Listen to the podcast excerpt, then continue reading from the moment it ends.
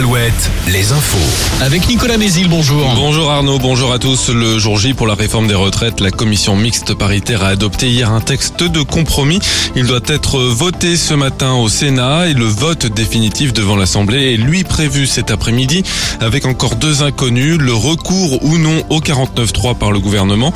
Si tel n'est pas le cas, l'exécutif devra compter sur un nombre de votes favorables suffisant de la part des républicains et cela pourrait se jouer à quelques voix près. Emmanuel Macron, qui a réuni hier soir Elisabeth Borne et les ministres concernés par la réforme, a fait savoir qu'il souhaitait aller jusqu'à ce vote. De nouvelles mobilisations sont prévues d'ici là aujourd'hui, des actions coup de poing encore dès ce matin. Ce midi, les leaders syndicaux se rassemblent devant l'Assemblée nationale. La CGT, de son côté, appelle à une journée morte dans les ports. Hier, les cortèges ont été un peu plus fournis que ceux de samedi, mais bien moins que ceux du 7 mars. 480 000 manifestants dans toute la France selon le ministère de l'Intérieur, 1 700 000 selon la CGT. Selon les sources, il y avait entre 13 000 et 35 000 personnes à Nantes, 7 000 à 18 000 à Brest, entre 4 000 et 25 000 à Limoges, 3 000 à 8 000 à Poitiers.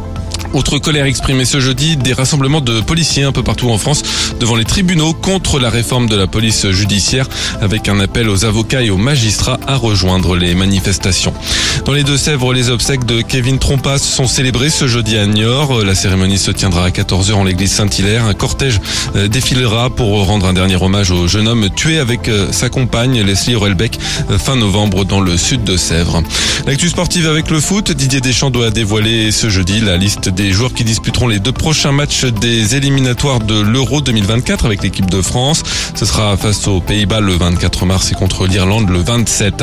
En basket, déjà éliminé de la Ligue des Champions avant le match, Limoges s'est incliné une nouvelle fois hier contre Malaga de 11 points. En Ligue féminine, un premier match de la 17e journée, Angers-Landerneau ce soir en Terre-Angevine. Enfin la météo, retour d'un temps beaucoup plus ensoleillé. Le ciel est un peu plus voilé ce matin sur la Bretagne à l'avant d'une perturbation qui apportera quelques gouttes cet après-midi sur le Finistère avec euh, le soleil, les maxis seront printanières. 14 à 20 degrés au nord de la Loire, 17 à 23 plus au sud.